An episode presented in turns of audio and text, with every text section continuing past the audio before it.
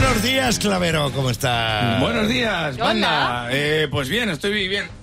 Tengo ahí un estornudo ahí a medias, no sé si saldrá. Bueno, el caso. Así, que, a lo que vamos. Buenos días, que el otro día fue el día de los piratas, tío. Sí. Y no, no, yo no he Bueno, hecho de ninguna hablar como un mención. pirata.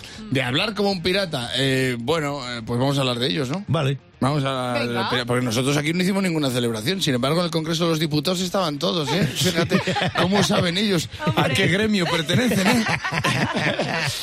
Hubo sesión de control, a ver, Barbarroja, Barbanera.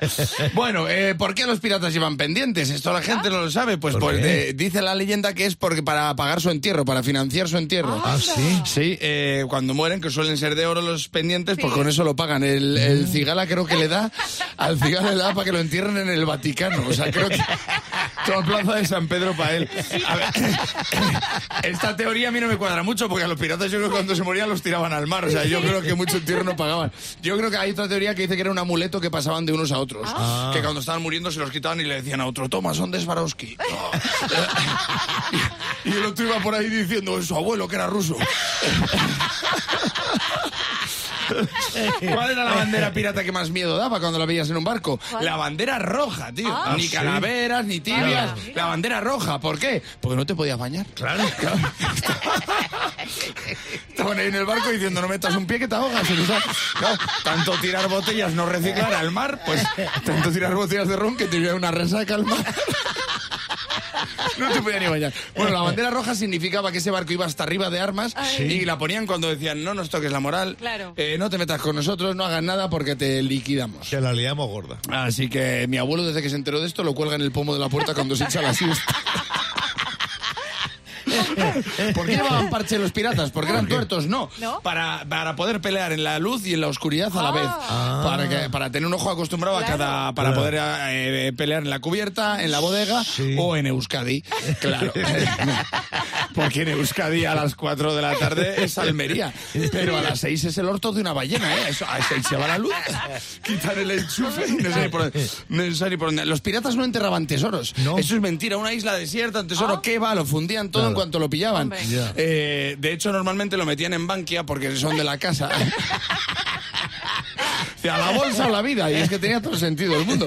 Porque fue entrar en bolsa y le jodieron la vida a un montón de gente, ¿sabes? Que- los piratas solo robaban alcohol y armas, esta es la Ah, verdad. Mira, alcohol y armas. O sea, esa, esa línea de esa estrategia la tejió Donald Trump. Alcohol y armas. pues, era Donald Trump, que era el barco más temido, porque se subía arriba de vigía y claro, entre el color del pelo y el de la cara, la gente decía, mira, bandera roja. Y daba mucho miedo. Las mujeres, había muchas mujeres piratas Ah, también sí. dedicadas a la piratería. Sí, sí, sí. Pillaron a muchas de ellas grabando CDs ¿Sí? a tutiplén. Había dos muy famosas, Annie Bonny y Mary Read. Estas Sí. dos, eh, bueno, bueno, eran peligrosísimas. Eh, Dicen las malas lenguas que llegaron, a- eran amigas de Bilda y Rubiales, o sea, era- eran chunguísimas. Las convocaron para la selección y dijeron que no iban. Bueno. Y la bandera pirata había muchos modelos, no era la calavera con las tibias, había muchos modelos. Había un pirata famoso que se llamaba Antonio que las tejía, lo conocían por Antonio Banderas. Pero, pero digo que he hecho toda sección para esto. ¿eh? Era- la bandera que daba miedo era la pirata, la roja daba pánico y la de Hacienda, la gente se tiraba ya. Cuando veías un barco con la bandera de Hacienda, pues si te ponían al lado, te hacía una paralela y multaba a todo el mundo. Menos Antonio, que era el, que era el más zorro.